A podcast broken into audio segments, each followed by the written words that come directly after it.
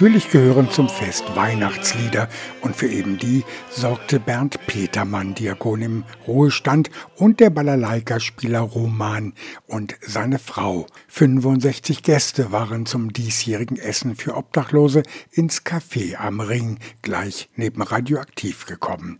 Mohammed Omairate kümmerte sich ums Essen und die Betreuung. Was kam auf den Teller? Es ist verschieden, vom Pasta zu Bockwurst zu Kartoffelsalat, Pinsa gibt es von uns, Suppe. Äh, bei uns selber, wir sind jetzt zurzeit ungefähr zwölf Mitarbeiter hier, die bei uns sind. Wir sind alle hier freiwillig hier, ohne Bezahlung. Wir äh, helfen die bedürftigen Menschen hier. Viele Einrichtungen in Hameln kümmern sich an Weihnachten um sozial benachteiligte Menschen. Dazu der scheidende DRK-Ortsvereinsvorsitzende Wolfgang Kaiser.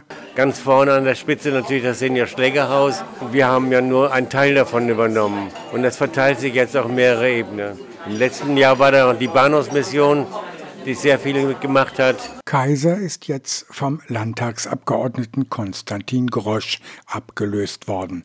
Mit dabei als Weihnachtsmann auch Wilfried Kreuziger. Der macht das nun schon 13 Jahre lang. Stammgast beim Obdachlosenessen auch die 70-jährige Ursula. Sie kämpft seit Jahren mit der Bürokratie um eine Gebisssanierung. Ich hatte ja noch mal mit der Krankenkasse, dann wollen die die ganzen Unterlagen sehen. Ich habe mindestens drei Ordner. Und äh, ich war auch bei den katholischen Frauen und dann äh, bin ich beim Inkognito und da ist eine Beratungsstelle an der Kaiserstraße für Drogenleute. Und da mache ich gerade einen Antrag auf Hilfe. Es gab viel zu erzählen. Gemeinschaft, das ist das Wichtigste an diesem Mittag des heiligen Abends.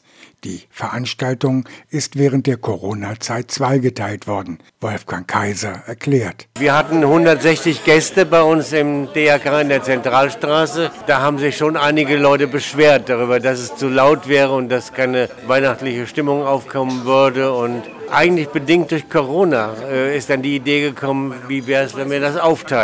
Die Spenden der Hammener Geschäftsleute sind in diesem Jahr leicht rückläufig, der Anteil von Migranten dagegen rasant angestiegen.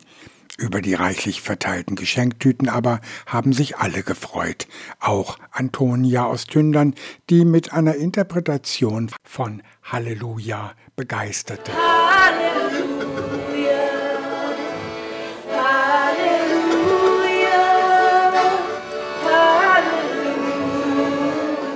Fazit, ohne das DRK Weihnachtsessen und das damit verbundene Gemeinschaftserlebnis würde der heilige Abend für viele Menschen in Hameln wesentlich trauriger ausfallen.